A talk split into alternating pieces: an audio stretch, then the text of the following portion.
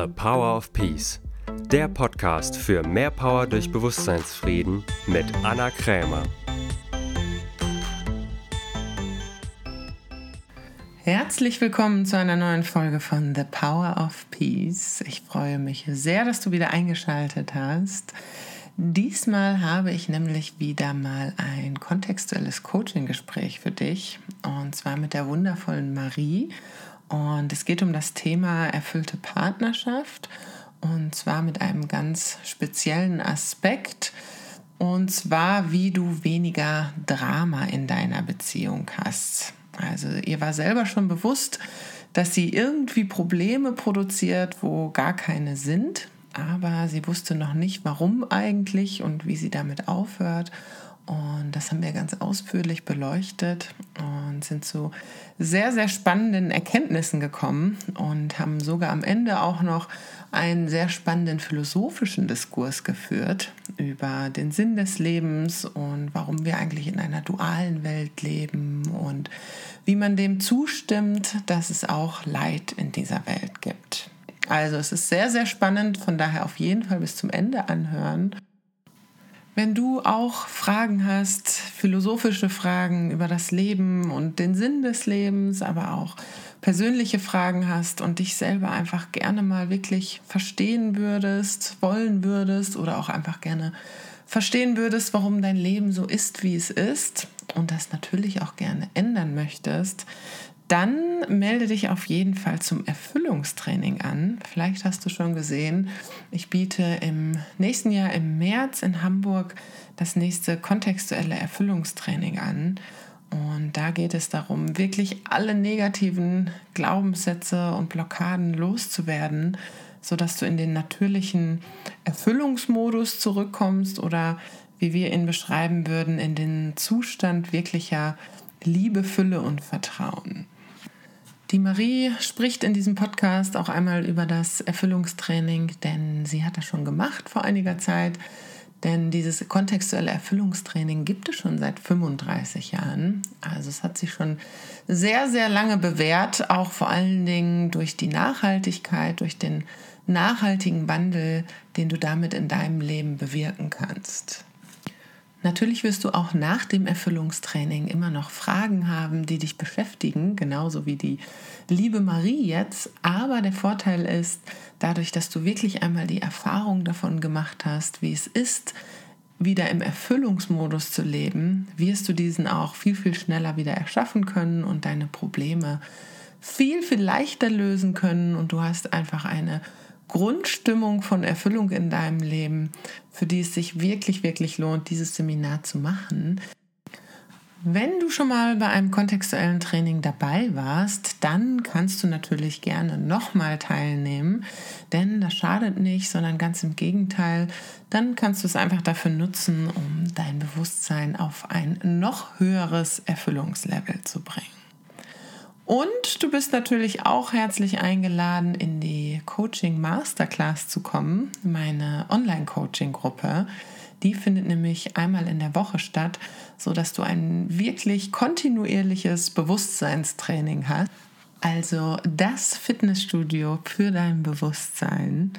Und diese Gruppe ist auch für alle Menschen geeignet, die vielleicht schon Coach sind oder Coach werden möchten oder vielleicht auch überlegen, bei mir die kontextuelle Coaching-Ausbildung zu machen. Denn ich führe nicht nur Coaching-Gespräche mit euch in der Gruppe, sondern erkläre auch anhand dieser Gespräche die kontextuelle Coaching-Methode. Also du kriegst einen doppelten Lerneffekt. Du kannst dich persönlich weiterentwickeln als auch als Coach. Und diese Coaching-Fähigkeiten kannst du natürlich auch in deinem Beruf oder in deinem Alltag perfekt anwenden. Ich freue mich auf jeden Fall, wenn du dabei bist.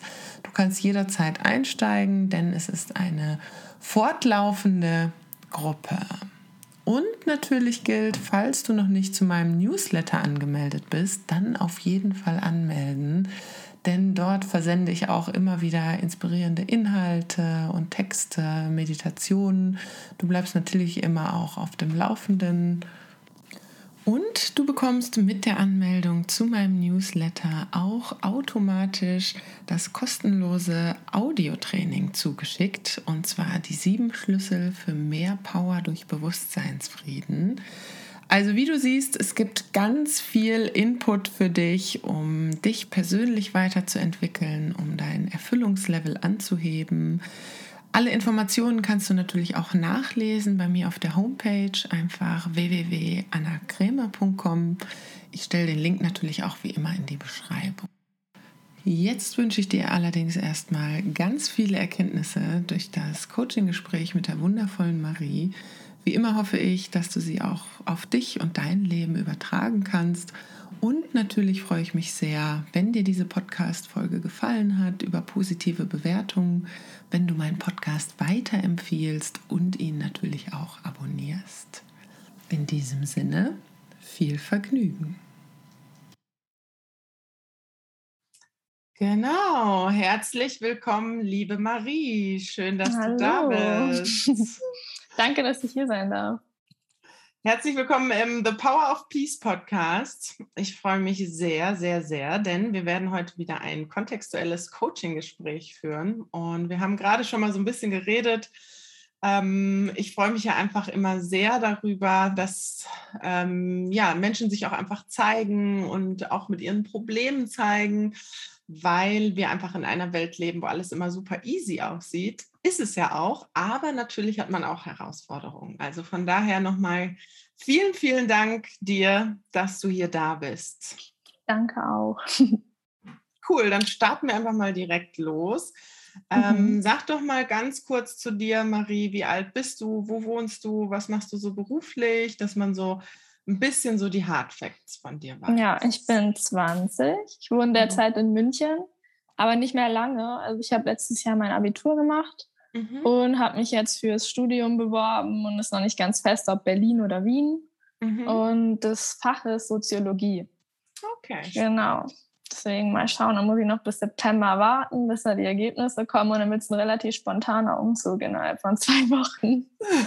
muss ich mich dann entscheiden. Und hast du eine Präferenz, wo du lieber hin würdest? Ähm, ja, tatsächlich gerade Berlin, muss ich sagen. Also ich bin in Hamburg aufgewachsen. Mhm. Ich mag einfach gerne viele Leute, Multikulti und auch sehr viel, also sehr große Städte. München mhm. ist ja auch ein bisschen kleiner, deswegen am liebsten tatsächlich Berlin. Ja, ich habe ja genau. jetzt auch gerade fünf Jahre in Berlin gelebt. Ich bin jetzt gerade ja. wieder nach München gezogen. Ach, ja. komplett das Gegenteil quasi einmal. Aber kann ich sehr empfehlen. Also für eine Zeit lang ist Berlin echt sehr, sehr inspirierend. Ja, ja vor allem auch als junger Mensch. Ne?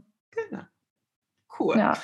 Okay, und was ist das Thema, was dich im Moment beschäftigt? Was ähm, hättest du gerne? Wobei darf ich dich unterstützen? Genau, also mein Thema ist, dass ich ähm, oft einfach Probleme in meiner Beziehung suche, wo gefühlt mhm. keine sind. Okay. Und ich habe mir schon gedacht, dass da natürlich ähm, was Tiefgründigeres hintersteckt und so ein Hauptproblem wahrscheinlich. Mhm. Aber ich schaffe es einfach bis jetzt nicht alleine dahinter zu kommen und rauszufinden, wieso tue ich das jetzt? Ich habe mir schon gedacht, dass ich das mache, um mich auch irgendwie ein bisschen abzulenken von irgendwas. Und mhm mich darauf zu konzentrieren, weil ich auch einfach schon sehr früh ähm, quasi gerne in Beziehung gegangen bin oder nicht gerne alleine war. Mhm. Und deswegen ist, ich denke, es ist eine Art von Ablenkung, aber kann auch nicht ganz dahinter schauen. Okay, und bist du aktuell in einer Beziehung? Ja, okay. seit einem Jahr. Seit einem Jahr. Und er wohnt auch in München, oder? Genau, also ein bisschen außerhalb. Mhm. So ungefähr so mit einer Autofahrt, dreiviertel Stunde. Okay. Und du sagst, du hast schon früh angefangen mit Beziehungen. Wie ist so mhm. deine Beziehungshistorie? Was, war so, was waren so die ersten Beziehungen? Ja, also ich habe schon sehr früh angefangen, mich insgesamt zu interessieren. Also es war schon seit der ersten Klasse irgendwie mhm. immer so ein Hin und Her. Und ähm, seitdem ich dann nach München gezogen bin mit 13, ähm, hatte ich dann so meinen ersten festen Freund Mhm. Es war dann so vier Monate und dann ähm, hatte ich direkt danach auch dann drei Jahre bis letztes Jahr auch tatsächlich ähm, meinen anderen Freund und äh, da war es aber nicht ganz so gesund. Es war sehr viel mit Abhängigkeit und auch viele Streits, die ausgeartet sind, wo er mich dann ähm, teilweise also verbal und auch ein bisschen ähm, körperlich angegangen hat und all das. Mhm. Das habe ich sehr lang noch so mitgemacht und versucht dran zu arbeiten. Ähm, aber irgendwann habe ich dann auch tatsächlich so den Mut gefasst, einfach das zu lassen und da rauszugehen und zu sagen, nee, ich wünsche mir was anderes in meiner Beziehung und damit kann ich nicht leben, wie er sich teilweise verhält. Okay. Und dann, drei Monate später, habe ich dann jetzt meinen jetzigen Freund. Ah, okay. ja, ich wollte eigentlich so eine Pause mal machen, um, um mich mal mit mir zu beschäftigen und zu schauen, ja, was ist da eigentlich los, um mich auch so ein bisschen zu erholen, sage ich mal, und einfach so ein bisschen Self-Care zu betreiben. Und mhm. dann habe ich relativ schnell halt jetzt meinen jetzigen Freund kennengelernt. Okay, Aber bin ja. auch sehr happy. Ist meine komplett andere Beziehung. Okay, ja, und man kann ja auch in der Beziehung sich trotzdem noch weiterentwickeln. Genau, ja. Was du ja jetzt auch tust, ja. ja das eine schließt das, das andere ja nicht aus. Also man kann auch in einer Beziehung heilen und Self-Care betreiben. Das ist ja. manchmal sogar ähm, förderlicher, weil ja jetzt in der Beziehung wieder Sachen zutage kommen, die vielleicht ohne Beziehung gar nicht zutage gekommen wären. Ja, das stimmt vollkommen. Ne? Also, da kann man Problem, auch gar nicht anders, als sich quasi weiterzuentwickeln, weil exakt. man kann eigentlich nicht stehen bleiben, sonst funktioniert es ja auch nicht mehr. Genau. Dann ist man also, auch nicht glücklich. Da wird man so gezwungen eigentlich quasi ja. anzuarbeiten. Ja, also von daher so, man kann sich als Single, aber man kann sich auch in der Partnerschaft weiterentwickeln. Ja, das stimmt. Okay, und was würdest du sagen, was ist jetzt so, kannst du mal so ein klassisches Problem beschreiben in der jetzigen Beziehung, wo du sagen würdest, okay, da kreierst du irgendwie Probleme, wo eigentlich keine sind, wie du es eben benannt hast. Also kannst hm. du dafür mal so ein Beispiel nennen? Also was ich ähm, letztens hatte ist, oder was heißt letztens vor ein paar Wochen, da hatte ich ähm, eine OP. Mhm. War jetzt nichts Wildes, also am Darm. Und dann war ich im Krankenhaus und das war einfach so ein Moment, ähm, wo ich irgendwie dann sehr sensibel war und auch sehr emotional und erschöpft. Und da waren das dann irgendwie so Momente, wo er sich einfach gar nicht gemeldet hatte zum Beispiel. Und das hat mich dann irgendwie gefühlt auch getriggert. Und dann habe ich wirklich einmal irgendwie so gefühlt alle Probleme versucht aufzuzählen und gesucht, die es nur je gab, so in der Beziehung.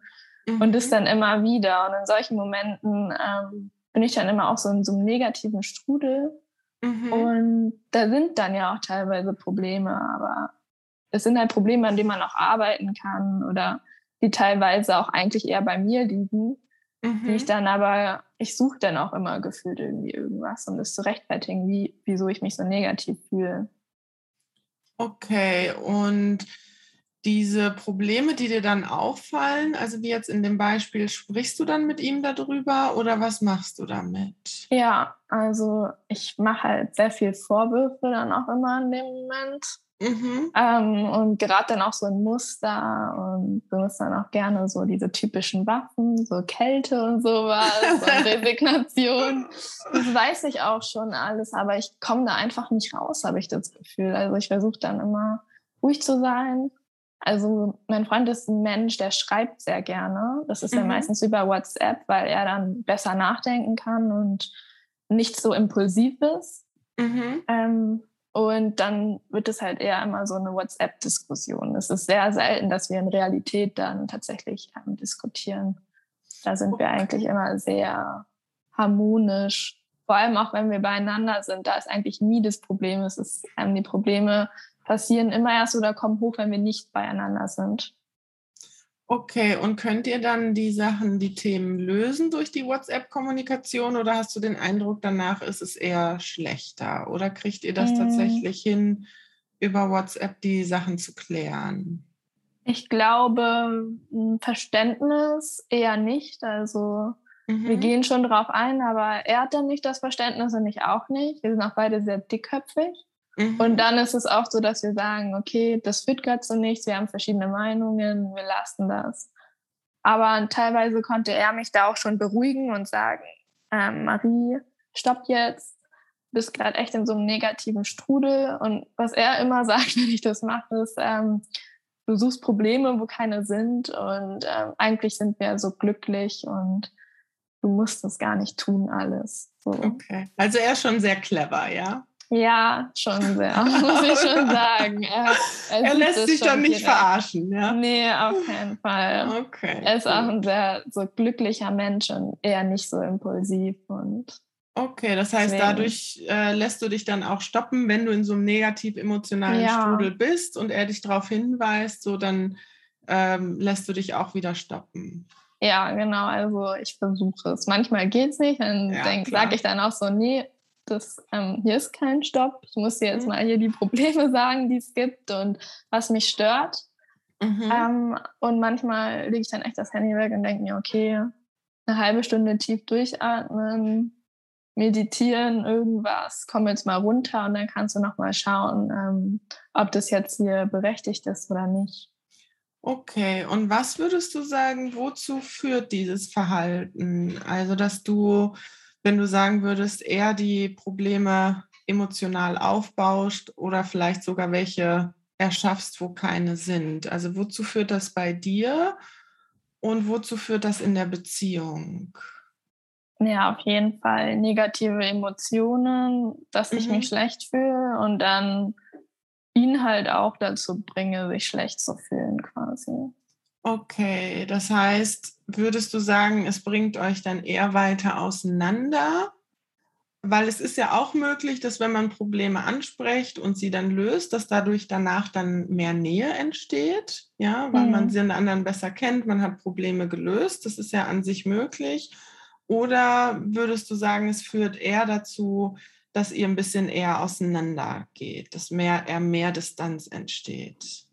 Also in dem Moment fühle ich mich ihm dann tatsächlich näher, weil ich einfach mit ihm kommuniziere und er da ist. Mhm. Ähm, Im Nachhinein, ich würde auch nicht sagen, dass wir danach distanzierter sind. Ich fühle mich dann auch auf eine Art verstanden und habe das Gefühl, dass er mich dann auch mehr im Blick hat und Sachen versteht. Mhm. Ähm, Distanz glaube ich tatsächlich nicht. Und wenn dann eher, weil ich dann mich distanziere als Waffe quasi. Aber sonst würde ich sagen, ist es einfach wieder vor. Oder wenn nicht sogar näher tatsächlich, wenn wir es gelöst kriegen. Wenn nicht, dann ist es tatsächlich manchmal distanziert, wenn wir sagen, ja, ist deine Meinung, meine Meinung, so ungelöst quasi. Okay, aber wenn ihr es gelöst kriegt quasi, oder du sagst auch in dem Moment, wo ihr kommuniziert, da fühlst du dich eher ihm näher. Ja, schon. Okay, das ist interessant, weil dann können wir schon mal so einen Zweck erkennen, wozu du das machst. Weil was, hm. was erschaffst du dadurch? Ja, auch eine Art von Aufmerksamkeit. Vor allem, wenn er, es resultiert ja oft daraus, dass ähm, er davon nicht da war oder sich nicht gemeldet hat, mich nicht angerufen hat, was auch immer. Und wenn ich dann quasi diese Probleme dann anspreche, dann ist er natürlich da und hört mir zu. Ah, okay. Das heißt, eine Funktion haben wir schon rausgefunden, warum du das ja. machst, ist, um mehr Aufmerksamkeit und dann auch Nähe zu bekommen von ihm durch Kommunikation. Ja, er ist auch ein Thema allgemein, ähm, dass ich einfach sehr viel, ähm, nicht Anerkennung, aber sehr viel Zuneigung brauche und Aufmerksamkeit und mich dazu, also dafür aber auch gleichzeitig abwerte, weil ich das bei anderen Menschen total schlimm finde, wenn die so sind und immer okay. Aufmerksamkeit wollen quasi. Okay, aber das ist irgendwie etwas, was du gerne noch hättest und du musst ja irgendwie glauben, du hast es nicht genug, weil sonst würdest mhm. du nicht quasi, ich nenne es mal so, das Drama produzieren. Ja, das stimmt schon. Ja, ich habe auch versucht, in diesen Momenten quasi eher bei mir selber zu bleiben und an mir zu arbeiten und mehr Selbstliebe für mich halt zu entwickeln. Mhm. Aber ich finde es total schwer, weil ich halt immer wieder in diese Muster reinkomme. Und einfach ja. in diesem Moment bin ich so emotional, dass ich jetzt nicht sage, nee, jetzt äh, mache ich eine Meditation für Selbstliebe oder so. Deswegen ja. dann gehe ich halt immer direkt so auf Angriff über quasi. Ja, und das ist ja an sich erstmal, also es ist ja schon mal interessant, dass wir den Zweck rausgefunden haben. Der Zweck dahinter mhm. ist, dass du letztendlich Nähe und auch irgendwie eine Form von Anerkennung und Bestätigung von ihm haben willst. Ja, was ja eigentlich total absurd ist. Man würde nicht denken, dass man das mit Streit bekommt. Exakt, das ist nämlich, ja. weil, ne, weil darum frage ich halt, äh, darum habe ich nachgefragt, weil es gibt auch Paare, die machen das tatsächlich, die streiten, um irgendwie eine Distanz in der Beziehung zu erschaffen, ja. weil es ihnen zu nah ist. Das gibt es auch. Ja, aber bei dir scheint es tatsächlich zu sein, dass du diesen Streit und diese Emotionalität erzeugst, um, so paradox es sich anhört, eher mehr Nähe zu erschaffen. Ja. Und dann tendiere ich auch oft dazu, ähm, dass mir dann doch irgendwann zu viel wird. Das ist auch so, so widersprüchlich, dass ich immer sehr viel Nähe haben möchte. Ja. Und wo ich es dann bekomme, zum Beispiel ähm, hatten wir Anfang des Jahres eine dreimonatige Reise nach Mexiko. Und mhm. da waren wir wirklich jeden Tag zusammen. Mhm. Und da hatte ich auch das Gefühl, wir hatten weniger Probleme. Mhm. Ähm, aber dann wird mir die Nähe doch irgendwann sehr viel und irgendwie fühle ich mich dann auch ungut. Okay, spannend. Das heißt, du hast irgendwie so ein so beides. Auf der einen ja. Seite ja Nähe, du findest es irgendwie schön, willst es auch haben. Wahrscheinlich so ein bisschen auch, um die Sicherheit zu haben. Mhm. So, aber dann wird es dir irgendwie auch zu viel.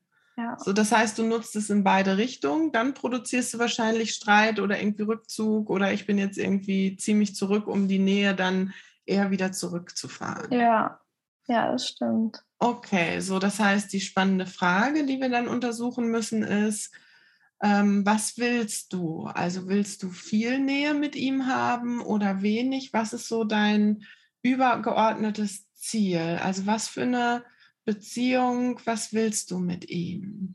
Mm, auf jeden Fall eine nahe Beziehung. Okay. Dann ist die Frage, was befürchtest du bei zu viel Nähe? Warum das dann immer eher so ein bisschen sabotieren, wenn es zu nah hm. ist? Ich fühle mich dann eingeschränkt. Ich habe das Gefühl, ich kann dann nicht mehr irgendwie an mir selber arbeiten oder habe Raum für mich oder auch vor allem Freiheiten eingeschränkt. Ich habe dann auch immer irgendwann in der Beziehung, das habe ich so wirklich, das war wirklich in jeder einzelnen Beziehung dann, ähm, dass ich dann irgendwann sage, ja, wir können ja auch mal eine offene Beziehung ausprobieren und all sowas, dass ich dann quasi wieder meine Freiheiten haben kann und tun und lassen kann, was ich möchte und ohne dass mir jemand reinfunkt quasi. Mhm. Und ich fühle mhm. mich dann auch schnell ausgeliefert einfach. Okay, in welcher Form? Was glaubst du genau, welche Freiheit verlierst du, wenn es ganz nah ist? Hm, die Freiheit, ähm, neue Sachen zu entdecken. Ich habe einfach auch so ein bestimmtes ähm, Bild im Kopf, wie Beziehungen dann irgendwann werden. Mhm. Zum Beispiel, dass äh, man sagt, irgendwie ab zwei Jahre ähm, hat man denn weniger Sex, alles ist langweiliger, man ist so eingetrottet, so ähm, das Verliebtsein geht weg und ähm, irgendwann wird man dann eher unglücklich, jemand betrügt den anderen, mhm. sowas in die Richtung. Und genau das möchte ich halt eigentlich nicht haben. Okay, und ist das so? Ist das per se so, dass wenn man wirklich nah ist und lange zusammenbleibt, dass es dann langweilig wird? Ja, ich eigentlich ja nicht. Es kommt ja immer auf die Menschen drauf an, Exakt. wie sie sich entwickeln und dass sie sich halt auch miteinander entwickeln. Und ich habe auch gemerkt, also in, in meiner letzten Beziehung, die etwas länger ging, ähm, da wurde ich halt auch stark eingeschränkt und durfte auch keine männlichen Freunde haben und all das. Ähm, und in dieser Beziehung merke ich einfach, dass ich auch so viel mit ihm erleben kann und er mich auch aus meiner Komfortzone bringt und ich eigentlich viel mehr mit ihm erlebe, zum Beispiel, als auch ohne ihn. Und genau. dass es nicht langweilig wird. So. Aber ich habe trotzdem immer Angst, dass es so werden könnte. Ja, weil woran liegt es in letzter Konsequenz, ob eine Beziehung abenteuerlich, spannend ist, der andere einen sogar herausfordert, man mehr über sich lernt, man gemeinsam Abenteuer erleben kann oder ob es langweilig ist. An einem selber. An einem selber, genau. Ja. So, es ist immer die Frage, wie du es gestaltest. Und wenn du den Gedanken hast von, okay, ja, es könnte langweilig sein oder du erschaffst es vielleicht auch langweilig, wofür ist das dann immer eine gute Begründung? Ja, für das Bild, was ich habe, damit bestätige ich mir das ja. Genau, und was kannst du dann machen? Also wenn du sagst, hm, es ist langweilig oder Beziehungen könnten langweilig werden, was kannst du dann machen? Das Gegenteil. Genau. Dann kannst Einfach du abenteuerlustig sein. Exakt. Aber ich habe auch das Gefühl, dass es auch ähm, der andere Partner ja auch dazu beiträgt und dass er auch nicht irgendwann quasi so eingetrottet werden sollte und all das. Und das habe ich ja nicht ähm, unter Kontrolle quasi. Es liegt ja nicht in meiner Macht.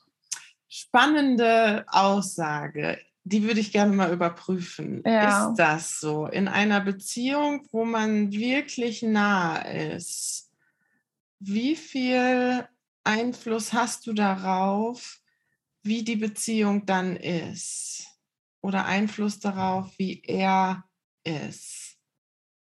Ja, sehr viel. Aber wenn er irgendwann seine, seine Gefühle sich ändern sollten oder er sich in eine andere Richtung entwickelt und man sich eher entfernt in der Beziehung, dann ja nicht mehr.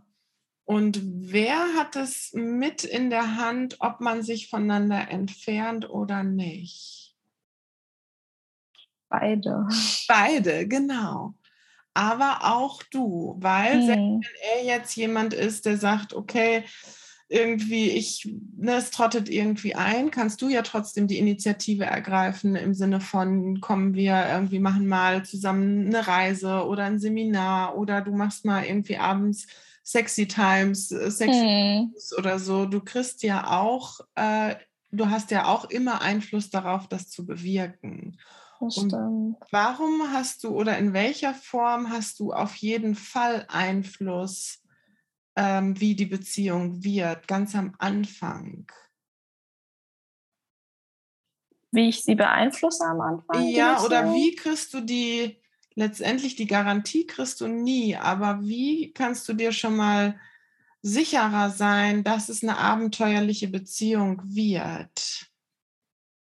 Ja, indem man sich ja entscheidet, zusammen zu bleiben und ähm, auch vielleicht ähm, Probleme zusammen durchmacht, Momente ähm, und er ja trotzdem bleibt und sagt, okay, wir arbeiten zusammen daran, wir sind ein Team.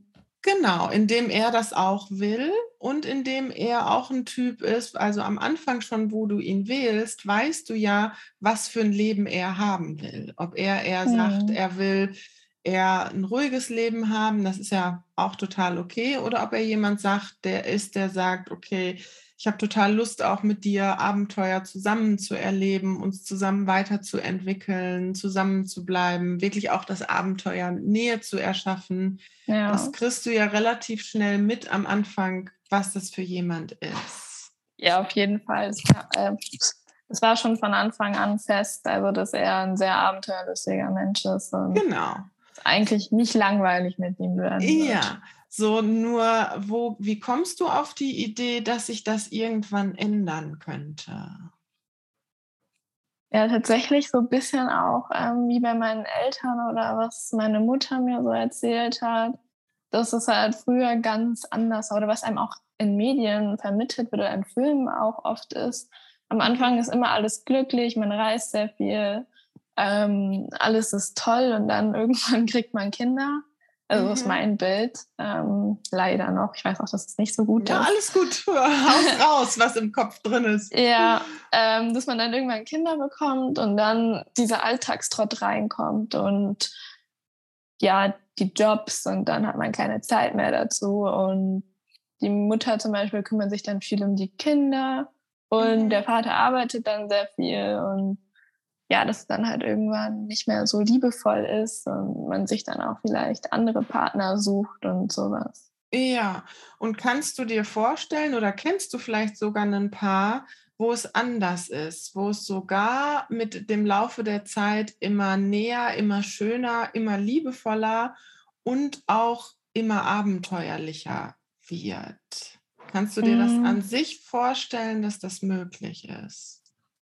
Ich kann mir das schon vorstellen, aber ich stelle es mir sehr anstrengend vor, vor allem auch mit Kindern, ähm, das trotzdem zu haben. Aber ich kenne es auch beim Reisen, habe ich es auch gemerkt, dass es anderes gibt. Ähm, Beispiel Nomaden und sowas, die dann auch mit ihren Kindern quasi reisen und mal im Ausland sind und all das.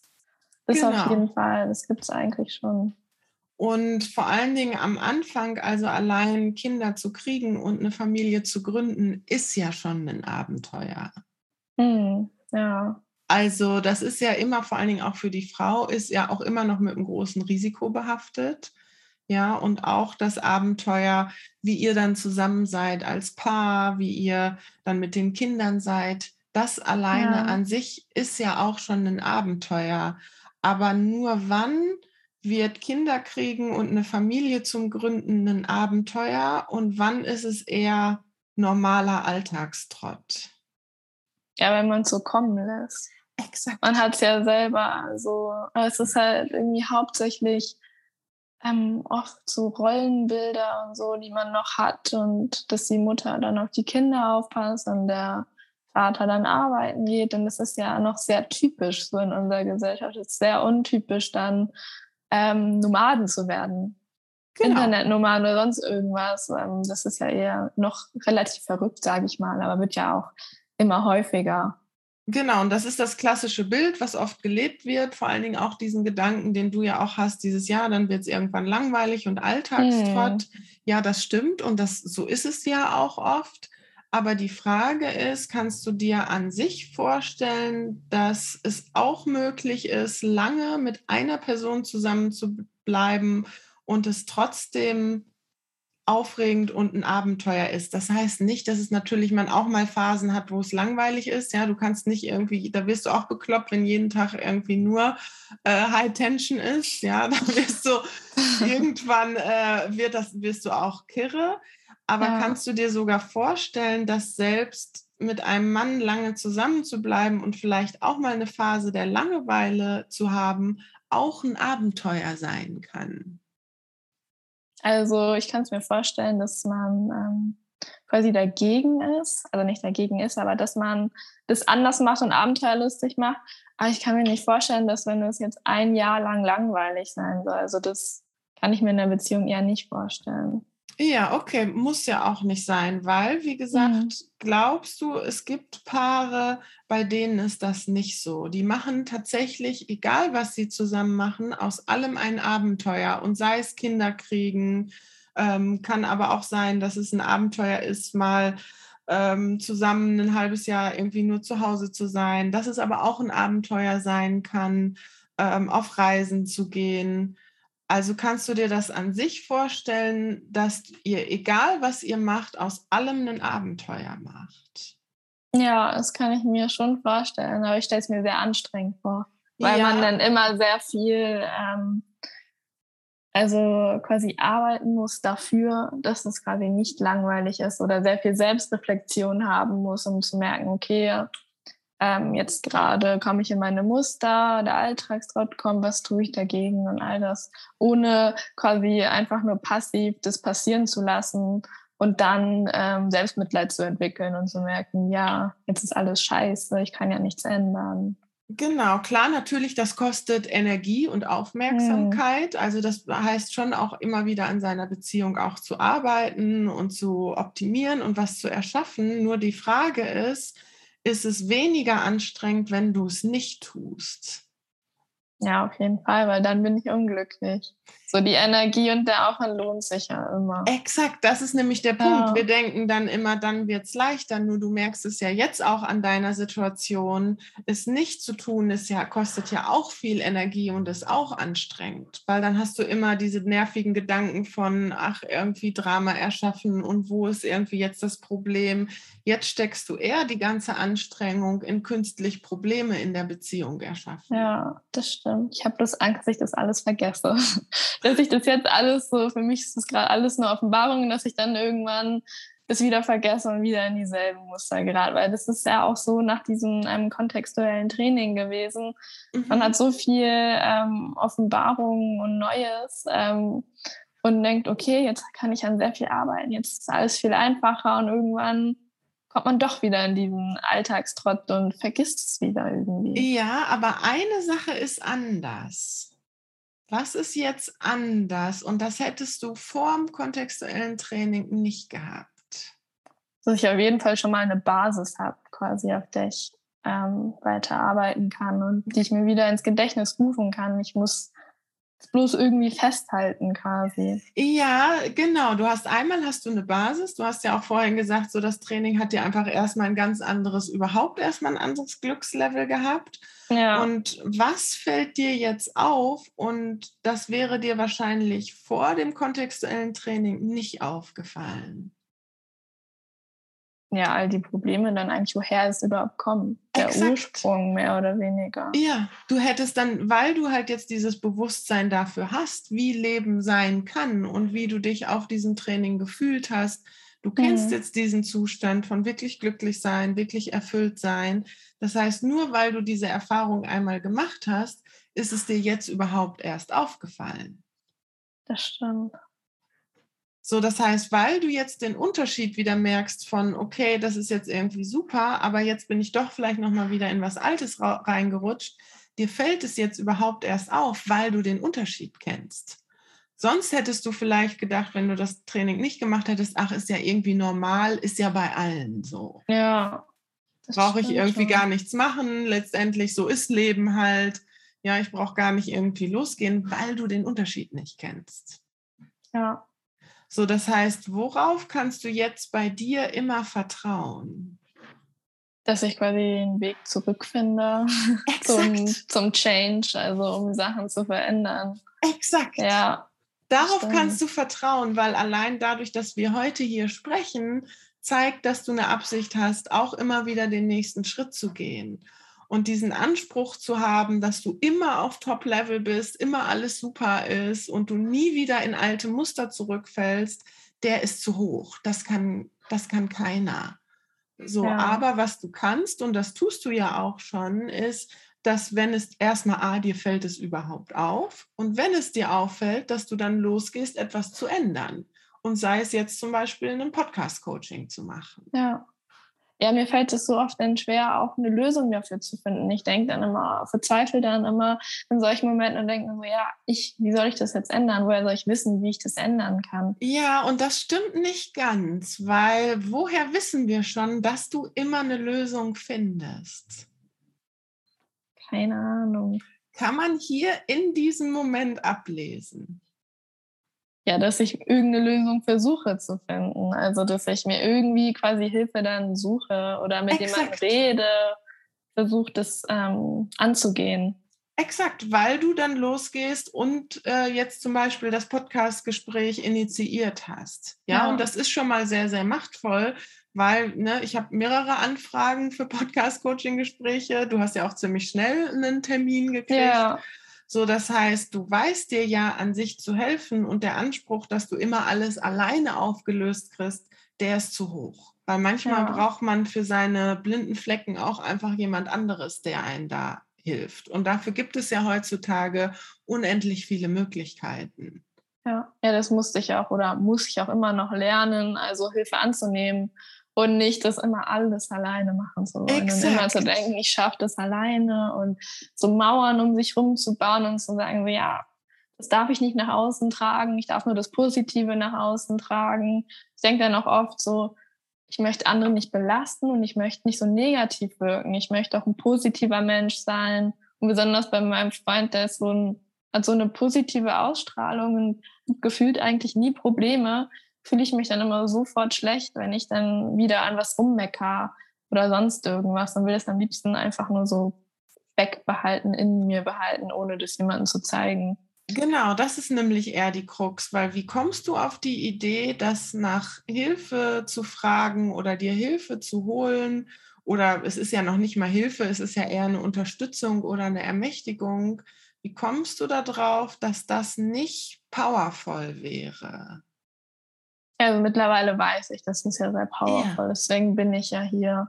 Aber Exakt. davor war es auch irgendwie so eine Art von Art und Weise Schwäche zu zeigen. Es hat einen angreifbar gemacht und von anderen kannte ich das ähm, früher, vor allem wo ich jünger war, kannte ich es einfach nicht. Vor allem auch, wie wir ja vorhin schon erzählt hatten, also durch so soziale Medien und sowas, ist einem das nicht klar, dass andere Menschen auch sowas durchmachen. Und umso genau. toller war es in diesem, ähm, in diesem Training zu sein und zu merken, wow, jeder hat irgendwie seine Baustellen, jeder hat seine Probleme oder auch sogar dasselbe.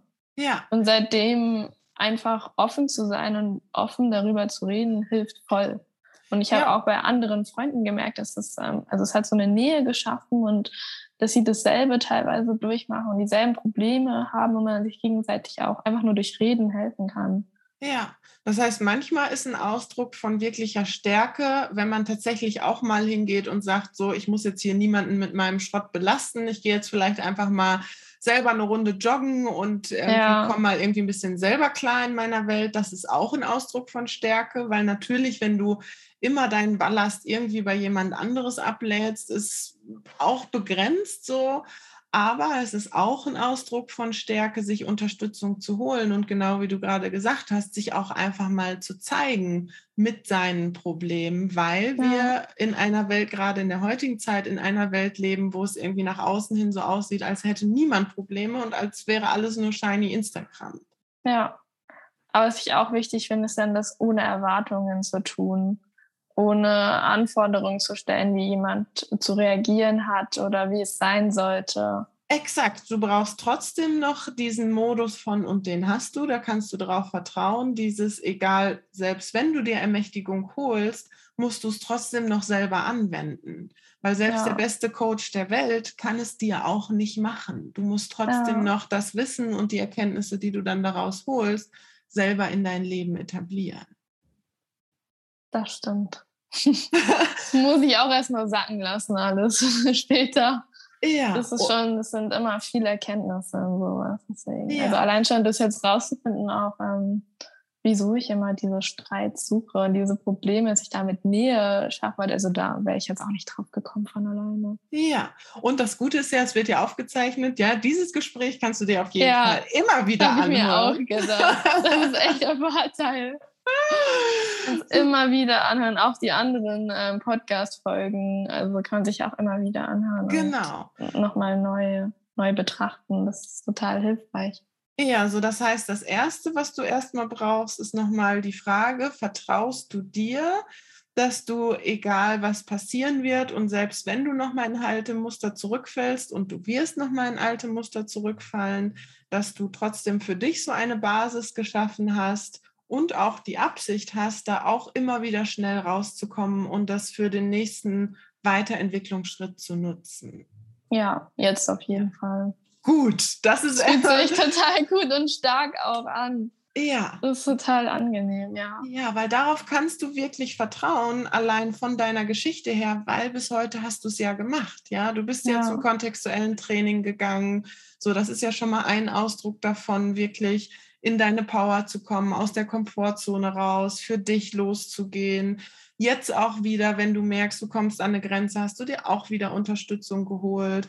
So, das heißt, du kannst dir wirklich 100 Prozent vertrauen, egal was passiert, du wirst immer wieder das erschaffen können, was du haben willst. Ja, ja, es liegt auf jeden Fall in meiner Macht. Ja, so, das ja. ist wichtig, immer wieder sich in Erinnerung zu rufen. So, das heißt, wenn wir das jetzt auf Partnerschaft übertragen, auch hier die Frage, traust du es dir auch hierzu, immer wieder eine interessante, spannende, abenteuerliche Beziehung zu erschaffen, selbst wenn ihr schon 20 Jahre zusammen seid.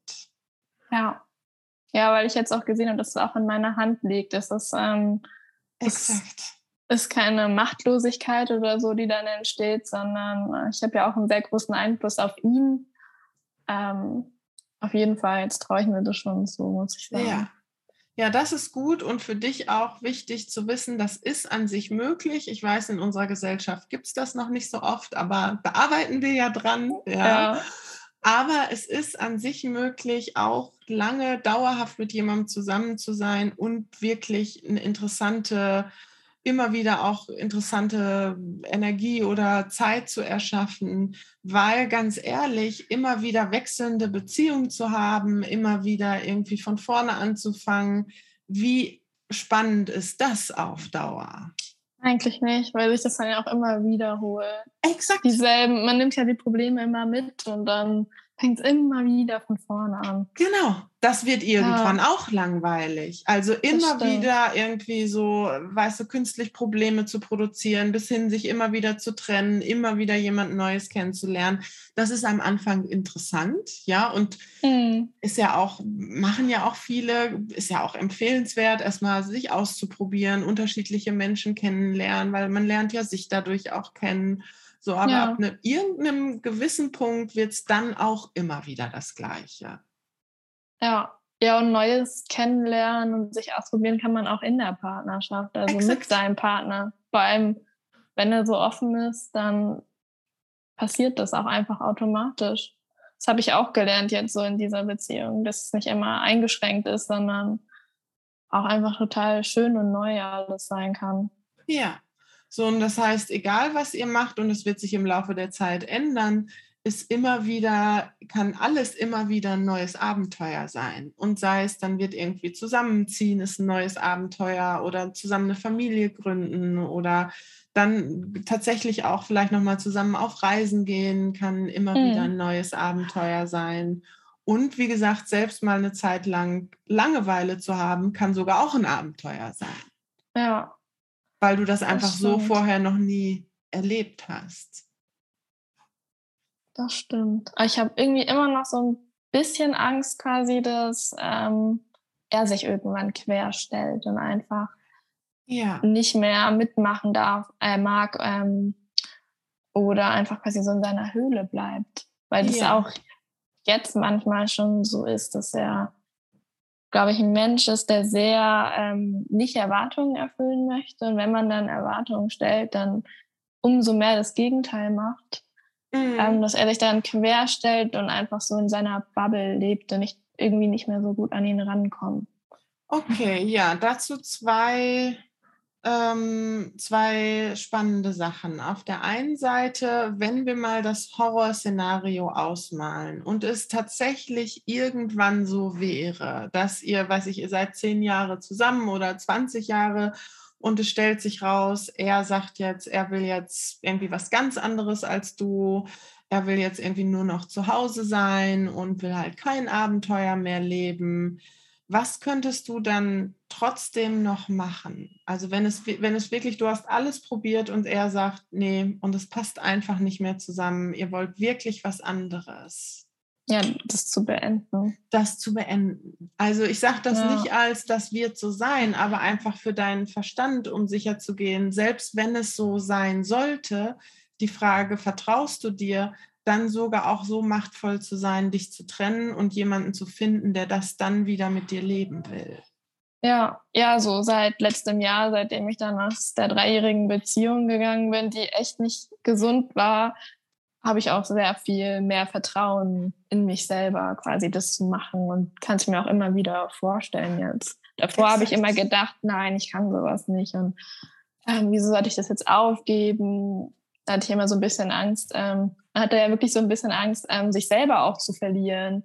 Ähm, äh, oder was weiß ich jetzt nicht zu sterben, aber dass irgendwas dann geht quasi mit dieser Beziehung.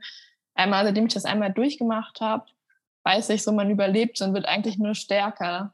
Exakt, das wollte ich nämlich sagen, weil du hast ja schon mal die Erfahrung gemacht. Du hast es ja, ja sogar geschafft, aus einer Beziehung, die nicht gut für dich war, dich rauszuwinden. Das heißt, auch da hast du schon die Erfahrung, du kannst darauf vertrauen, sollte es wirklich so sein irgendwann, dass die Beziehung dir nicht mehr gut tut, könntest du sogar was Neues erschaffen. Mhm. Aber es ist so schmerzhaft dann. Also ja, ist ja nicht easy. Ja kurz hier Fenster zu, weil hier ist, kommt gerade Lautstärke von draußen. Das stört ein bisschen. Habe ich gar nicht gehört. Ah ja, ja. Gut, okay.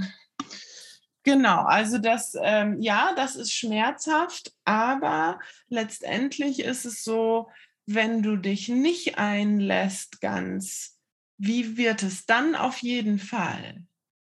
Ja, nicht nah. Genau, nicht nah und das ist dann auch schmerzhaft. Hm. Das so, das heißt, letztendlich Schmerz kannst du im Leben so oder so nicht vermeiden. Also es wird immer auch Situationen geben, wo du Gefahr läufst, auch schmerzhafte Erfahrungen zu machen. Weil ganz ehrlich, es könnte auch sein, dass du dich wahnsinnig auf ihn einlässt und er wird irgendwann krank. ja. oder er stirbt. So da, davor bist du letztendlich nie gefeit. Stimmt. Da habe ich auch auf jeden Fall Angst vor, aber ich hoffe mal, das passiert nicht. Genau, und darum sage ich das auch, dass ich sage das nicht im Sinne von, ne, dass das irgendwie passieren wird oder so, nur für dich, um Selbstsicherheit zu haben und um dich auch ganz einlassen zu können und wirkliche Nähe zu erschaffen, ist das Wichtigste, was du brauchst, was? Wenn, selbst wenn solche schlimmen Situationen passieren würden, weil, wie gesagt, da ist niemand vorgefeit, das kann, es kann immer irgendwas passieren. Aber was, was ist das Einzige, was du brauchst, dann in diesen Situationen? Mich selber. Ja. Dich selber und das Vertrauen, dass egal was passieren wird, du es alles meistern wirst. Mhm. Und ja, es kann sein, dass es für einen Moment schmerzhaft ist. Keine ja. Frage. Ja, das gute alte Urvertrauen, ne? Genau. Das Gute, ja. was wir auch beim kontextuellen Training machen, ist ja auch ein großer Aspekt, dass du wirklich wieder in dich selbst vertraust, weil viele verwechseln Selbstvertrauen damit, dass sie immer äh, glauben, dass alles super wird. Ja. ja. So, ja, ich vertraue drauf, meine Beziehung äh, hält ewig, ich vertraue drauf, meine, mein Mann wird niemals sterben, ich vertraue drauf, dass mir nur tolle Sachen passieren, dass ich irgendwie nur tolle Sachen erlebe, das ist letztendlich kein Selbstvertrauen. Hm. Das ist ehrlich gesagt eher Schönreden. Ja, ja, das ist, ist noch nicht wahrscheinlich dann tief angekommen. Das glaubt man denn nicht quasi aus dem Herzen raus, sondern oberflächlich wie so Mantras. Genau. So, und mhm. natürlich ist es, empfiehlt es sich auch jetzt nicht immer den ganzen Tag mit einer Angst rumzulaufen, dass irgendwas passieren wird. Natürlich an sich hat man dieses Vertrauen, so dass alles gut werden wird, dass dein Mann äh, für ewig da bleiben wird. Natürlich brauchst du auch dieses Vertrauen, aber das viel stärkere Vertrauen, das, was eigentlich wirklich richtiges Selbstvertrauen ist, dass du dir selbst vertraust, egal was passieren wird, du wirst es meistern. Ja, das stimmt. Ich habe noch eine Frage. Ja, gerne. Ähm, Hast du einen Tipp für mich, wie ich quasi aus diesen Momenten dann aussteigen kann? Ähm, ich habe quasi das Wissen jetzt, ähm, wieso ich das mache, mhm. aber mir fällt es dann trotzdem auch schwer, mit diesem Wissen dann aktiv dagegen zu arbeiten und nicht wieder in diese Muster zu kommen. Also ich mhm. habe so meine eigenen ähm, Methoden entwickelt, sowas wie Meditieren, ähm, so eine To-Do-Liste am Tag, so einen regelmäßigen Ablauf und auch so ein sechsminütiges Tagebuch, wo es viel um Dankbarkeit und positive Psychologie geht. Mhm. Ähm, aber genau in diesen Momenten da auszusteigen und dann nicht wieder in diese Muster zu kommen und ähm, quasi mit diesem Wissen zu arbeiten. Mhm. Ja, ich habe einen Tipp und der ist kein Tipp. oh nein, ich habe. oh nein, hast, hast du schon befürchtet, ne? Ja, irgendwie schon. Wenn es so einfach wäre, wenn es so eine Anleitung geben wäre, ja, genau. ich ja nicht hier. Weil das ist immer der Punkt. Natürlich klar, und das empfehle ich auch. Also der, wenn man einen Tipp geben könnte, und das tust du aber schon, ist letztendlich einfach immer wach sein. Also wach sein über deinen inneren Kommentator. Was erzählt mhm. er dir mhm. eigentlich gerade? Ja. Und du kannst natürlich auch Meditationen machen. So manchmal hilft es auch aber wie gesagt, es hilft dir nicht immer. So, weil, wie du ja jetzt auch gemerkt hast, irgendwie kommst du selber nicht daraus. Ja. So, was ist letztendlich dieses Ganze ähm, nach einem Tipp oder nach einer Strategie zu suchen, irgendwelche Übungen zu haben? Wovon ist das letztendlich ein Ausdruck? Ja, dass man, also ich weiß in den Momenten dann einfach nicht anders weiter. Ich fühle mich dann so impulsiv und ähm, habe das Gefühl, ich schaffe das dann in dem Moment nicht einfach mit ähm, Ruhe oder ähm, zu hinterfragen. Ich habe auch das Gefühl, ich hinterfrage dann immer zu viel. Jede Kleinigkeit, die ich mache, versuche ich dann zu analysieren und zu schauen, ist da irgendwie mehr hinter und mache mich damit auch ganz kirre dann in dem Moment. Genau, das heißt, was eigentlich dahinter steckt, ist, warum du diesen Drang hast, auch ganz viele Tipps und Strategien und sowas zu haben, ist irgendwie sowas wie eine generelle Unsicherheit. Ja. Oder wie würdest du es beschreiben? Unsicherheit ja, oder Unsicherheit. Ja, Unsicherheit auf jeden Fall. Ich bin dann immer unsicher. Ähm, ob da jetzt, wie gesagt, mehr hintersteckt, ähm, ob da irgendwie Probleme dann hinterstecken oder tiefere Ursachen, sage ich jetzt mal, und überanalysiere dann halt gerne. Genau, das heißt, das ist eher das Problem. Und solange du in so einem Modus bist von Unsicherheit, dir selber nicht vertrauen, wie effektiv sind dann diese Methoden? Diese gar nicht. Gar nicht, ja. genau. Shit. ja, das ist nämlich oh. immer der ah. Punkt. Also ganz wichtig, ich sage damit nicht, man sollte das nicht machen. Ich mache das auch. Ich mache auch meditiere regelmäßig ja. und ich arbeite auch manchmal damit, wenn mir irgendwie nicht einen Gedanken habe, wo ich mir irgendwie Sorgen mache oder so, dass ich dann einfach bewusst den wahrnehme und sage, okay, das ist jetzt Quatsch, gehe vielleicht eine Runde joggen oder meditieren und mach bewusst diesen Gedanken weg. So, aber an sich, wenn du diese ganzen Übungen aus einem Kontext oder aus einem Zustand heraus machst, von einem generellen Misstrauen, dann funktionieren die eigentlich nicht. So, das heißt, was wichtiger ist, herauszufinden, den Kern, und das machen wir ja immer im kontextuellen Coaching, woher kommt dieses Misstrauen? Also, mhm. woher kommt dieses, wie, wie kommst du da drauf, dass du dir selber nicht vertrauen kannst? Oder wie hm, würdest du es genau bezeichnen, was da, was du da, was da wirkt? Hm, ich habe das Gefühl, ähm, dass ich halt nicht so tief in mich reinschauen kann ähm, und nicht diese Mauern oder wie auch immer man das bezeichnen möchte, das durchdringen kann mhm. und ähm, zum Kern vorstoßen kann. Und also da vertraue ich mir wahrscheinlich nicht, weil ich denke, ich habe das Wissen dafür nicht. Mhm. Ich bin dafür nicht ausgebildet und ähm, hab da, bin da zu impulsiv und habe viel zu viel psychologische Mechanismen, als dass ich da richtig durchstechen kann. Okay, und was könntest du machen, wenn du sagst, okay, ich habe dann nicht so viel die Mechanismen, um das selber aufzulösen? Ja, daran zu arbeiten und zu lernen, quasi in mich zu gehen und ähm, mehr herauszufinden. Aber ich weiß dann halt, wie gesagt, in diesen Momenten immer nicht wie. Ja, und das stimmt nicht. Weil hatten wir eben schon mal den Punkt, ähm, du hast trotzdem immer die, worauf hast du immer wieder die, den Einfluss? Und das tust du auch. Ja, ob ich glücklich bin. Also es liegt alles, alles ist eigentlich in mir. Genau, oder halt mhm. auch dir die Unterstützung zu holen. Also das hatten wir ja eben ah, auch schon mal den Punkt. Das ja. heißt, da nochmal die Frage, woher kommt der Anspruch, dass du es immer alles alleine meistern musst? Stimmt. Da sind wir wieder. wir wieder dabei. Du, macht nichts. Manchmal muss man Sachen öfter ansprechen. Ja. Das heißt, Stimmt. die Frage ist, woher kommt der Anspruch, du müsstest es alles wissen und alleine meistern, weil ja klar, natürlich kannst du jetzt hingehen und eine Coaching-Ausbildung machen und dir diese mhm. ganzen Techniken aneignen, aber selbst bei mir, ich kenne ja die ganzen Techniken, ich bin ja 100% ausgebildet und trotzdem gibt es auch bei mir manchmal Sachen, da komme ich selber nicht drauf. Das ist einfach im System eingebaut, das macht unser Bewusstsein ganz geschickt, weil er will ja die alten Muster irgendwie weiterfahren. So, das heißt, er vernebelt dann irgendwie deinen Verstand, sodass du selber nicht drauf kommst. Ja. So dass da, es gibt manche Sachen, da kannst du der ausgebildetste Coach der Welt sein und trotzdem kommst du selber nicht drauf. Ja. Das heißt, hier nochmal die Frage, warum den Anspruch zu haben, immer alles alleine meistern zu müssen?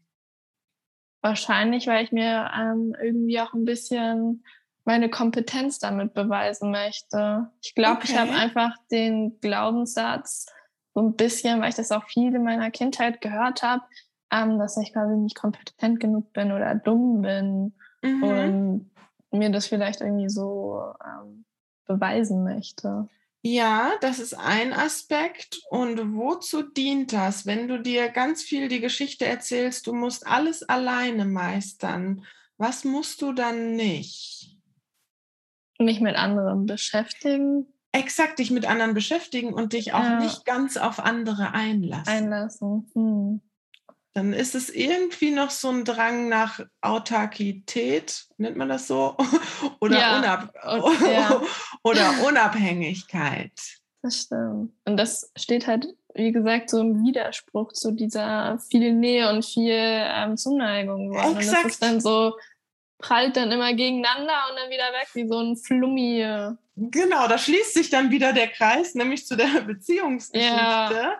Auch da ist dann irgendwie der Punkt, sich nicht ganz einzulassen. Das heißt, die Kern-Gretchen-Frage ist eigentlich, warum willst du dich nicht ganz auf andere Menschen einlassen? Also was befürchtest du bei wirklicher Nähe oder auch ja wirklich äh, dich auf andere Menschen einlassen in Form von Unterstützung holen, Hilfe holen? Was befürchtest du da, dass das irgendwie vermieden werden soll?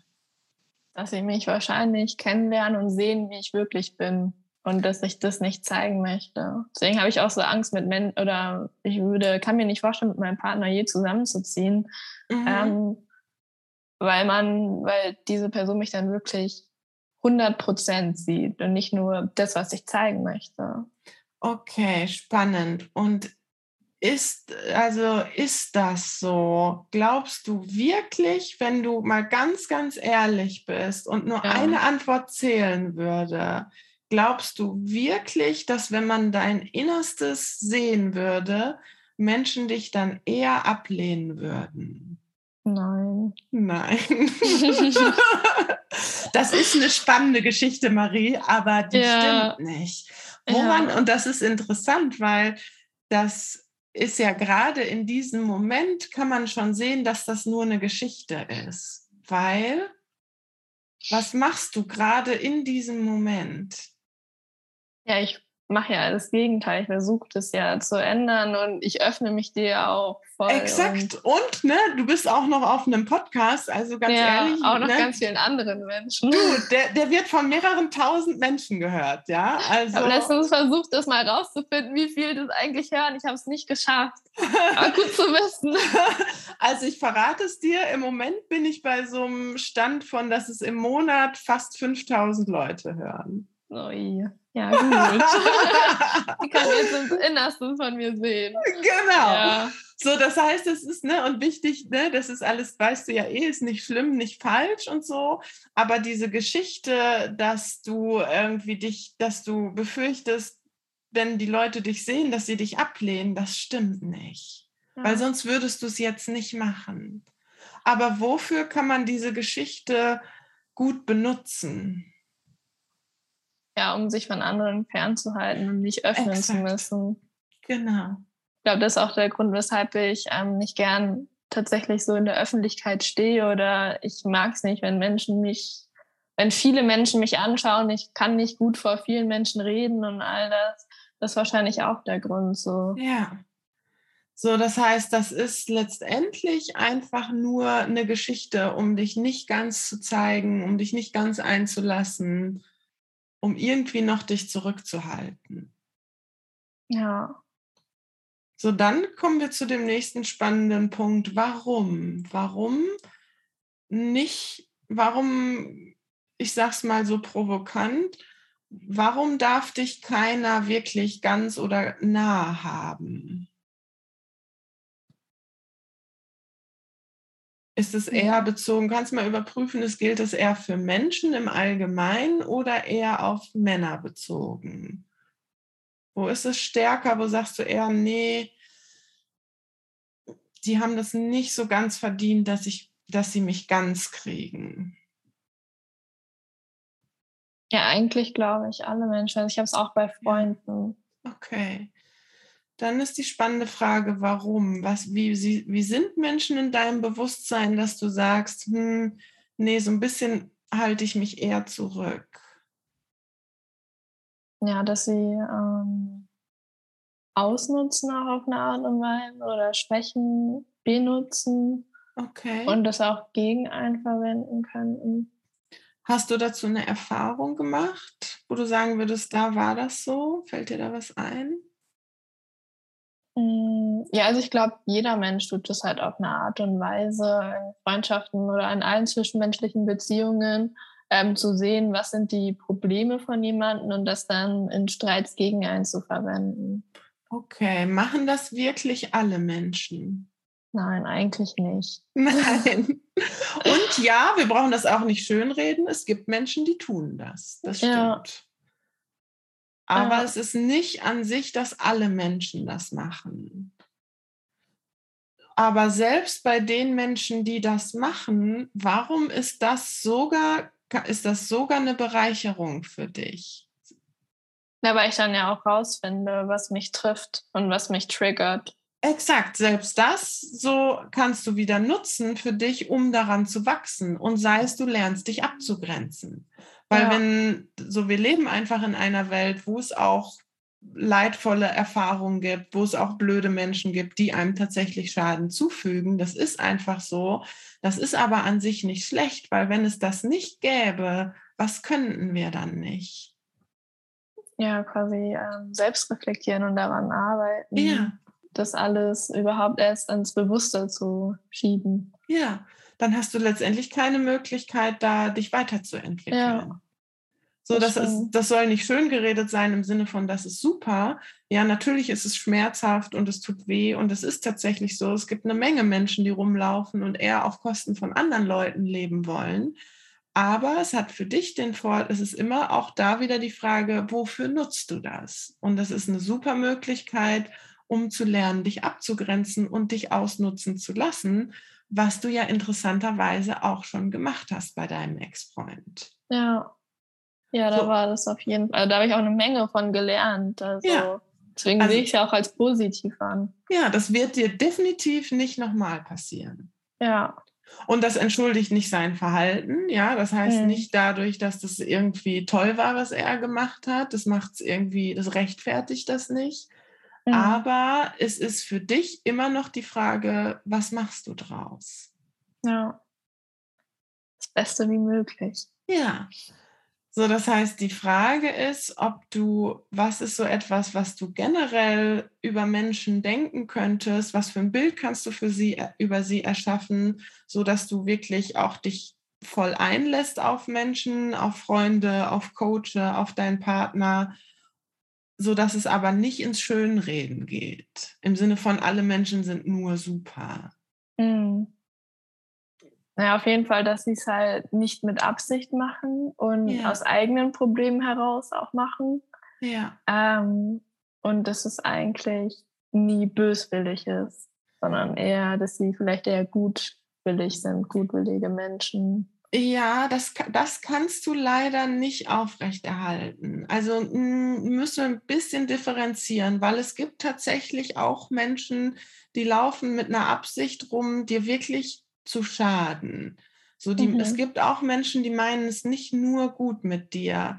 Aber auf welcher Ebene, also was kann man da unterscheiden? Auf welcher Ebene, und das ist nur ein Standpunkt, den kann man nicht beweisen, aber ich vertrete den Standpunkt einfach mal, weil er gut funktioniert. Auf welcher Ebene kann man den Standpunkt vertreten, dass sie es nicht an sich schlecht mit dir meinen?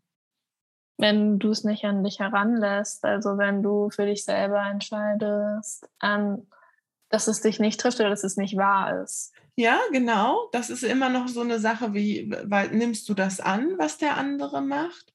Mhm. Was du, was ich auch, wozu ich dich einlade, was ich persönlich auch viel mache, ist, dass ich unterscheide zwischen dem Mensch, wer er ist als Mensch und seinem Verhalten. Mhm. So, weil ja, es kann sein, dass jemand dir Böses tut und dir Schaden anrichtet, keine Frage. Aber ich persönlich vertrete die Meinung, dass er das nicht aus einem Menschsein heraus, nicht mit einer bösen Absicht macht, sondern wie du eben gesagt hast, jeder trägt halt seine Päckchen und ja. jeder fühlt sich unberecht behandelt und schlägt dann irgendwie zurück, hat vielleicht gar nichts mit dir zu tun, so dass er das als Mensch nicht an sich gegen dich meint und ja, sein Verhalten kann trotzdem gegen dich sein. Ja, das stimmt. Man schlussfolgert immer irgendwie aus den Aktionen, ähm, die Menschen machen, dass das der Mensch ist. Aber Exakt. das stimmt eigentlich gar nicht. Ja, das ist total plausibel für mich. Ja, gut. So, da gibt's, ich erzähle das manchmal, da gibt es ein ganz schönes Buch. Ich weiß nicht, ob du das kennst, von Neil Donald Walsh. Mhm. Der ist, ähm, der hat ja dieses Buch geschrieben, Gespräche mit Gott. Ja. Und der hat ein ähm, ganz tolles Kinderbuch geschrieben, was ich immer empfehle. Das heißt, ähm, ich bin das Licht. Mhm, und mir mal auf. Ja, das ist, ich finde, auch für Erwachsene sehr gutes Buch. Und ähm, das war für mich so eine Erleuchtung. Und da beschreibt er das nämlich ganz schön. Es ist ein bisschen eher ein esoterisches oder ein spirituelles Bild. Ich weiß nicht, ob du damit ja. was anfangen kannst. Ist auch, ja, doch, voll. Ja, und es, ich sage auch mittlerweile immer so, es ist letztendlich egal, weil wir wissen eh nicht, was die Wahrheit ist. So von daher nimm einfach die Standpunkte ein, die, die für dich funktionieren. Und er beschreibt das ganz schön, dass er sagt, ähm, okay, es treffen sich zwar, ähm, es ist eine Seele, die ist im Himmel und die geht hin zu Gott und sagt, okay, ich würde gerne erfahren, wer ich wirklich bin. So, ich will wirklich mein Licht erfahren und ich würde gerne die Erfahrung von Vergebung machen. Und dann sagt mhm. Gott, ja, kann ich gut verstehen, ist super. Nur, wie willst du das machen? Weil hier im Himmel ist nur Licht. Ja, du kannst nicht irgendwie dich erfahren, wenn nur Licht ist. Du bräuchtest dafür auch dunkel, sonst kannst du dein Licht nicht erfahren. Da sagt die Seele, ja, okay, möchte ich, alles klar und trifft dann eine andere Seele. Und die andere Seele sagt zu ihr, okay, ich bin bereit, dir diese Erfahrung zu ermöglichen. Wir können jetzt beide zusammen auf die Erde gehen und ich ermögliche dir die Erfahrung von Vergebung zu machen, sodass du wirklich dein Licht erfahren kannst. Es kann allerdings sein, dass in dem Moment ähm, du nicht mehr erkennen wirst, wer ich bin, weil damit du die Erfahrung von Vergebung machen kannst, muss ich dir was Schlimmes antun. Und dann sagt, aber ich bin dazu bereit, ich mache das für dich, weil ich möchte dir gerne die Erfahrung von Vergebung ermöglichen. Dann sagen sie, ja, okay, alles klar, wir gehen los und sie sind dann auf der Erde und machen diese Erfahrung. Und das war für mich einfach so gut. Zu, für mich persönlich ist es einfach so ein schönes Bild. Selbst wenn du jemandem begegnest, der dir was Schlimmes angetan hat, dann hat, habt ihr euch auf der Seelenebene für diese Erfahrung verabredet. Ja. So, das heißt, als Seele will der oder als Mensch will er dir nichts Böses und ja, er tut dir trotzdem etwas Böses an. Ja, es ist halt so ein bisschen verrückt, also sich das so vorzustellen. Also wenn ich auf meine Vergangenheit blicke, ähm, da weiß ich das auf jeden Fall, dass das jetzt nicht böse gemeint war. Mhm. Ähm, aber wenn ich so auf Sachen schaue, die so in der Welt passieren, kann ich mir halt absolut nicht vorstellen. Ja. Wo ist zum Beispiel so ein Beispiel, wo du denkst, oh, da fällt mir das ganz schwer, Menschen trotzdem als nicht böse zu sehen? Ja, zum Beispiel bei Vergewaltigung oder ja. Kriegen, äh, sowas. Ja, genau. Und auch da ist wieder wichtig zu sagen, ja, auf einer wirklichen, auf einer Verhaltensebene haben sie wirklich, tun sie wirklich böse Sachen. Mhm. Und es ist einfach, was du immer wieder dir in Erinnerung rufen kannst. Trotzdem hast du bei egal was dir passiert, immer noch welche Wahl. Was du draus machst. Also. Was du also draus machst, ja. Mhm. Und du kannst sogar, ähm, und da gibt es sogar berühmte Beispiele drüber, du kannst sogar das schlimmste Leiden, was du erfährst, trotzdem für dich positiv nutzen. Und nochmal ganz wichtig, das entschuldigt nicht das Verhalten und das heißt auch nicht, dass es gut ist. Und trotzdem kannst du es für dich nutzen. Da habe ich neulich erst ein Interview gelesen mit der, ähm, wie heißt nochmal die amerikanische Interviewerin, die dunkelhäutige, habe ich gerade vergessen. Fällt mir nachher nochmal wieder ein. Die hat auf jeden Fall auch erzählt, sie hat ganz schlimm Vergewaltigung erfahren. Hier auch zum Beispiel äh, Tina Turner, ja, ist eine, mhm. kennt man vielleicht auch noch. Sie hat ganz, ganz schlimme Vergewaltigung erfahren und sie hat irgendwann gesagt, und ich bin nicht dazu bereit, dass diese Erfahrung mein komplettes weiteres Leben bestimmt. Ja, ja, aus dieser, um aus dieser Machtlosigkeit auch auszusteigen. Exakt. Ne? Ja. So, das heißt, auch sie hat das so, sie hat sich trotzdem ein erfülltes Leben erschaffen. Und vielleicht gerade deswegen hat sie auch gesagt, hat sie jetzt so viel Stärke gewonnen, weil sie so etwas Schlimmes erlebt hat, dass sie jetzt sogar noch mehr Stärke hat, weil allein diese Stärke zu entwickeln, dass diese Erfahrung keine Macht mehr hat über dein Leben, da musste sie wahnsinnig über sich hinaus wachsen. So, und da ja. ist immer ganz wichtig, das entschuldigt das Verhalten nicht, aber sie hat es genutzt, um daran zu wachsen und dass es an sich auf dieser Welt auch leidvolle Erfahrungen gibt, dient in letzter Konsequenz wozu? Warum muss es letztendlich auf der Welt auch leidvolle Erfahrungen geben? Ja, also mit der Metapher, ne, ohne Dunkles gibt es kein Licht, um zu wachsen, um das Positive überhaupt erst schätzen zu können. Exakt.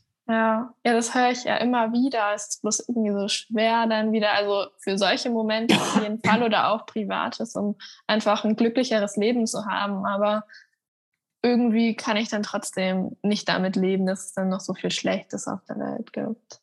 Warum? Aber ich verstehe, weil ich mich dann noch irgendwie machtlos fühle, weil ich das nicht, ich kann mir nicht vorstellen, dass das so sein soll dass ähm, so viel Leid erfahren müssen. Ich bin auch einfach ein sehr empathischer Mensch mhm. und ich habe dann einfach manchmal das Gefühl, wenn ich mir das vorstelle, drückt mich das so vollkommen und ich fühle mich dann auch auf eine Art und Weise machtlos. Also dass ich da, deswegen möchte ich ja auch Soziologie studieren, um da was ändern zu können oder um wenigstens zu erfahren, wie ich vielleicht ja. etwas ändern kann und das Leben für andere glücklicher machen kann, in anderen Ländern auch, in Entwicklungsländern und sowas. So soziale Strukturen, Gesellschaften. Ja, das kann was ich man total, da besser machen Was man besser machen kann. Ja, ja, das kann ich total gut nachvollziehen. Da muss ich auch ehrlich gesagt sagen, also dem zuzustimmen, wirklich im Kern zuzustimmen, dass das so ist, dass es auf dieser Welt auch Leid gibt, dem wirklich 100 Prozent zuzustimmen, habe ich bestimmt fünf Jahre für gebraucht. Ja. Oh Gott. Das ist lange. das ist lange, aber keine Sorge, ne? du bist schneller. Ja, ich bin ja auch schon irgendwie, habe da schon einiges durch. Das geht wahrscheinlich auch schneller. Und ja, ich habe dafür auch einen Moment gebraucht. Also vor allen mhm. Dingen auch im Sinne von nicht auf der anderen Seite vom Pferd zu fallen, das jetzt irgendwie schön zu reden und zu sagen, ja, es ist super, irgendwie, ja. weil das ist auch nicht die Lösung, ja, sondern dem zuzustimmen im Sinne von ähm, nicht das gut zu finden, sondern das zu erkennen als großes magisches Spiel, auf das wir uns alle eingelassen haben.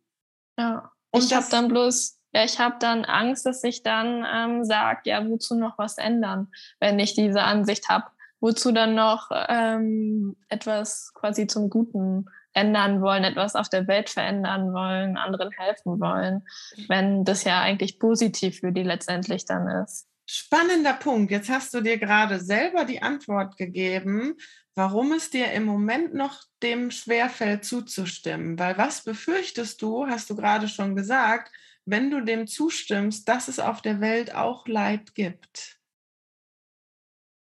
Das ist mein Job, dass ich dann keinen Job bin. Genau. dann bist du letztendlich überflüssig und sinnlos. Ja. Das ist ja. für dich schon die Core-Erkenntnis. Das heißt, solange du das glaubst, musst du an dem Gedanken festhalten, dass es irgendwie schlecht ist, dass es Leid auf der Welt gibt. Erstmal ja. rein logisch nachvollziehbar? Ja.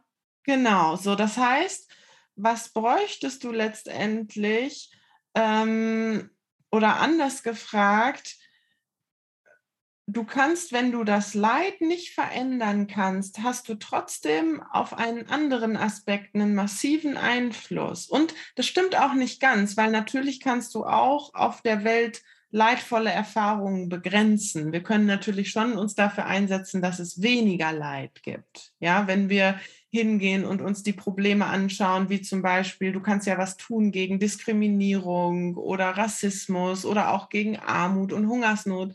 Da kann man ja alles was gegen tun. Also wir sind ja noch nicht in einem Stadium, wo man sagen würde, okay, wir haben irgendwie das Optimum schon erreicht. Mhm. Das Aber, würde man dann ja auch nie erreichen. Genau, das man kann das Punkt. ja nicht erreichen. Es kann Exakt. ja nicht existieren ohne, ohne all das Negative. Aber ich würde es halt gern minimieren und wenigstens ja, etwas ändern können daran, dass Menschen nicht so viel Leid erleben müssen. Ja, das kannst du, wie gesagt, in letzter Konsequenz, du kannst es minimieren, aber du kriegst es nie ganz raus. Aber du hast noch ein viel powervolleres Werkzeug und dafür kannst du losgehen. Und das ist auch das, wofür ich arbeite. Weil worauf hast du immer Einfluss? Ja, letztendlich eigentlich, ähm, was die Menschen daraus machen. Exakt. Wie sie ihre Ansicht dazu, wie sie es ähm, nutzen. Genau. Das ist ja auch das, was du tust. Exakt, das ist auch das, ja, was stimmt. ich mache. Das ist das Einzige, wofür du wirklich losgehen kannst. Und das ist wahnsinnig effektiv, wie wir in der kontextuellen Philosophie immer sagen. Du kannst Leid nicht immer verhindern, aber du kannst Leiden verringern. Ja, stimmt. Das Leid resultiert ja erst ähm, in einem selber, wenn man es zulässt, Exakt. wenn man da drin versinkt, aber nicht nur wegen der Tatsache, wegen der Aktion. Genau, weil es gibt auch Menschen, ja, die erfahren Leid, leiden aber nicht lange darüber, ja, und es gibt auch Menschen, die erfahren kein Leid oder wenig Leid und leiden trotzdem ganz viel und ganz lange. Ja, das heißt, das Leiden hängt an sich nicht am Leid selber. Ja. So, das heißt, wofür du losgehen kannst, ist nicht das Leid auszumerzen. Klar, das können wir verringern, aber das kriegst mhm. du nie ganz weg. Aber wofür du auf jeden Fall losgehen kannst, ist das Leiden zu verringern. Ja. Guter Punkt. du, da sind wir ja nochmal hier richtig philosophisch ausgearbeitet. Ja, so. voll viele verschiedene Themen heute. Ja, krass. Puh, aber gut, dass du es aufnimmst und dass es im Podcast ist, weil sonst würde ich jetzt alles aufschreiben wollen, um es nicht zu vergessen. Ja. Weil so kann ich es mir echt immer wieder anhören und dann immer wieder das verinnerlichen. Das ja. ist echt gut, das ist echt ein Vorteil.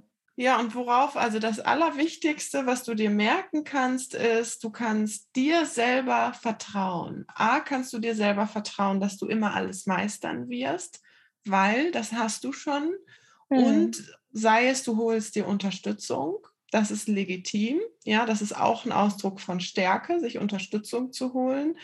Und du kannst dir selber sogar auch vertrauen, dass du sogar eine Absicht hast, die über dich selber hinausgeht. Du willst auch noch einen Unterschied für Menschen wirklich machen. Kann man ja. daran ablesen, dass wir jetzt so ein philosophisches Gespräch haben, dass du auch Soziologie studieren willst, also auch darauf wirst du vertrauen. Und um dann zu deiner ursprünglichen eigentlichen Eingangsfrage zurückzukommen, was sind so Tipps und Tricks? Der wichtigste Tipp ist, dich immer wieder daran zu erinnern, du kannst dir selber vertrauen. Ja. Das ist auf jeden Fall gut gewesen, das Podcast und sei es, zu machen. Ja, und sei es, du vertraust dir, dass du die passende Übung findest, um wieder aus irgendetwas rauszukommen, in dem du gerade drin steckst. Ja. ja, irgendwie werde ich es immer schaffen. Ich werde immer genau. irgendwie meinen eigenen Weg finden und ja. das machen. Du wirst es vielleicht Stimmt. nicht immer alleine schaffen, ja, weil mhm. manchmal braucht man auch, auch andere Menschen. Aber da denke ich immer, dafür sind wir ja auch hier auf der Welt. Ja, es ist ja. ja keiner, sonst würden wir ja alle nur alleine leben. Dafür sind wir Menschen ja auch da, dass wir uns gegenseitig unterstützen. Ja, das muss genau, ich jetzt eine, Genau, eine abschließende Sache wollte ich noch zu Beziehung, zu deiner Beziehung sagen, damit das auch vollständig und rund ist. Wir haben ja aufgedeckt jetzt so, dass du diese Streit auch implizierst, um Nähe zu erschaffen. So, das heißt, wenn du das jetzt nicht mehr willst, dann bräuchtest du eine Alternative, weil die Absicht für Nähe ist ja immer noch da. Die haben wir jetzt ja. sogar vielleicht ein bisschen verstärkt, ja, weil du mhm. weißt ja mhm. jetzt, ne, Nähe ist super. So, du brauchst keine Angst haben, dich vollständig einzulassen, weil selbst wenn du dich einlässt, du hast es ja immer noch in der Hand. Ja, du, du kannst sogar in Nähe, hast du letztendlich mehr Macht als ohne Nähe. Ja, aber das ist ein weiterer äh, Partnerschaftspodcast. ähm, so, aber die Frage ist jetzt, wenn du es nicht mehr machen willst durch Streit produzieren, wie erzeugst du dann Nähe? Weil du brauchst ja eine Alternative, sonst musst du immer wieder Streits erzeugen. Ja. Und was ist für dich etwas Attraktives, wo du sagst, ja, dadurch hast du Lust, Nähe zu erzeugen? Ja, Kommunikation, also eine ehrliche Kommunikation ja. und vor allem auch das zu teilen, ähm, die, die Baustellen, die man hat, ähm, anzusprechen und zu sagen, ja. vielleicht auch einfach mal offen zu legen ja. und das zu erzählen, wieso man sich so verhält. Genau, das heißt, was du jetzt für dich der nächste Schritt in deiner Beziehung könnte sowas sein, wie dass ihr wirklich mal euch zusammensetzt, irgendwie in die Sonne setzt und mal über irgendwelche Themen, persönliche Themen redet oder äh, philosophische Themen auch. Da hast du ja auch Interesse. Ja. Und vielleicht auch den Fall. Schritt zu wagen, aus der WhatsApp-Kommunikation raus, das ins reale Leben zu übertragen. Ja, und aber nicht im Hintergrund von ersten Problem erschaffen und dann reden, sondern es bewusst von dir aus zu initiieren. Nicht als Problem, sondern einfach du, ich hatte neulich den Gedanken, hast du mal Lust, dich darüber auszutauschen? Was denkst du darüber? Ja, ja, das tun wir auch sehr häufig. Also ja. eigentlich jedes Mal, wenn wir uns sehen. Das ist ja. ja, wie du ja dann auch schon gesagt hast, ist ja etwas, was mich sehr interessiert, all das. Ja. Ja. Ja, das auf jeden Fall. Das ist ja schon eine Art von Tipp. Ah ja, jetzt habe ich einen Tipp gegeben. ja, ein bisschen Tipps. Geschafft. Hast ja. du geschafft. Ja. so machtvoll bist du, Marie. Ja. Obwohl ich so selten Tipps gebe, hast du einen Tipp gekriegt. Jetzt bin ich auch glücklich. Gut. Ja, schön. Vielen, vielen Dank dir. Ja, ich danke dir. Ja, das war das Podcast-Coaching-Gespräch mit der wundervollen Marie. Ich hoffe natürlich, du hattest sehr, sehr, sehr, sehr viele Erkenntnisse, die du auch für dich und dein Leben nutzen kannst und wünsche dir jetzt viel Spaß beim Umsetzen. Und natürlich gilt wie immer, wenn dir diese Podcast-Folge gefallen hat, freue ich mich sehr über positive Bewertungen, wenn du meinen Podcast weiterempfiehlst und natürlich, wenn du ihn abonnierst. Wenn du noch Fragen hast zu dieser Folge, kannst du natürlich auch sehr, sehr gerne in den Kommentaren bei Facebook oder Instagram Fragen stellen oder auch in meiner Facebook-Gruppe Transform Your Mind, Free Your Soul. Ich freue mich in jedem Fall, mit dir verbunden zu sein und danke dir herzlich für dein Commitment zur persönlichen Weiterentwicklung. Bis bald.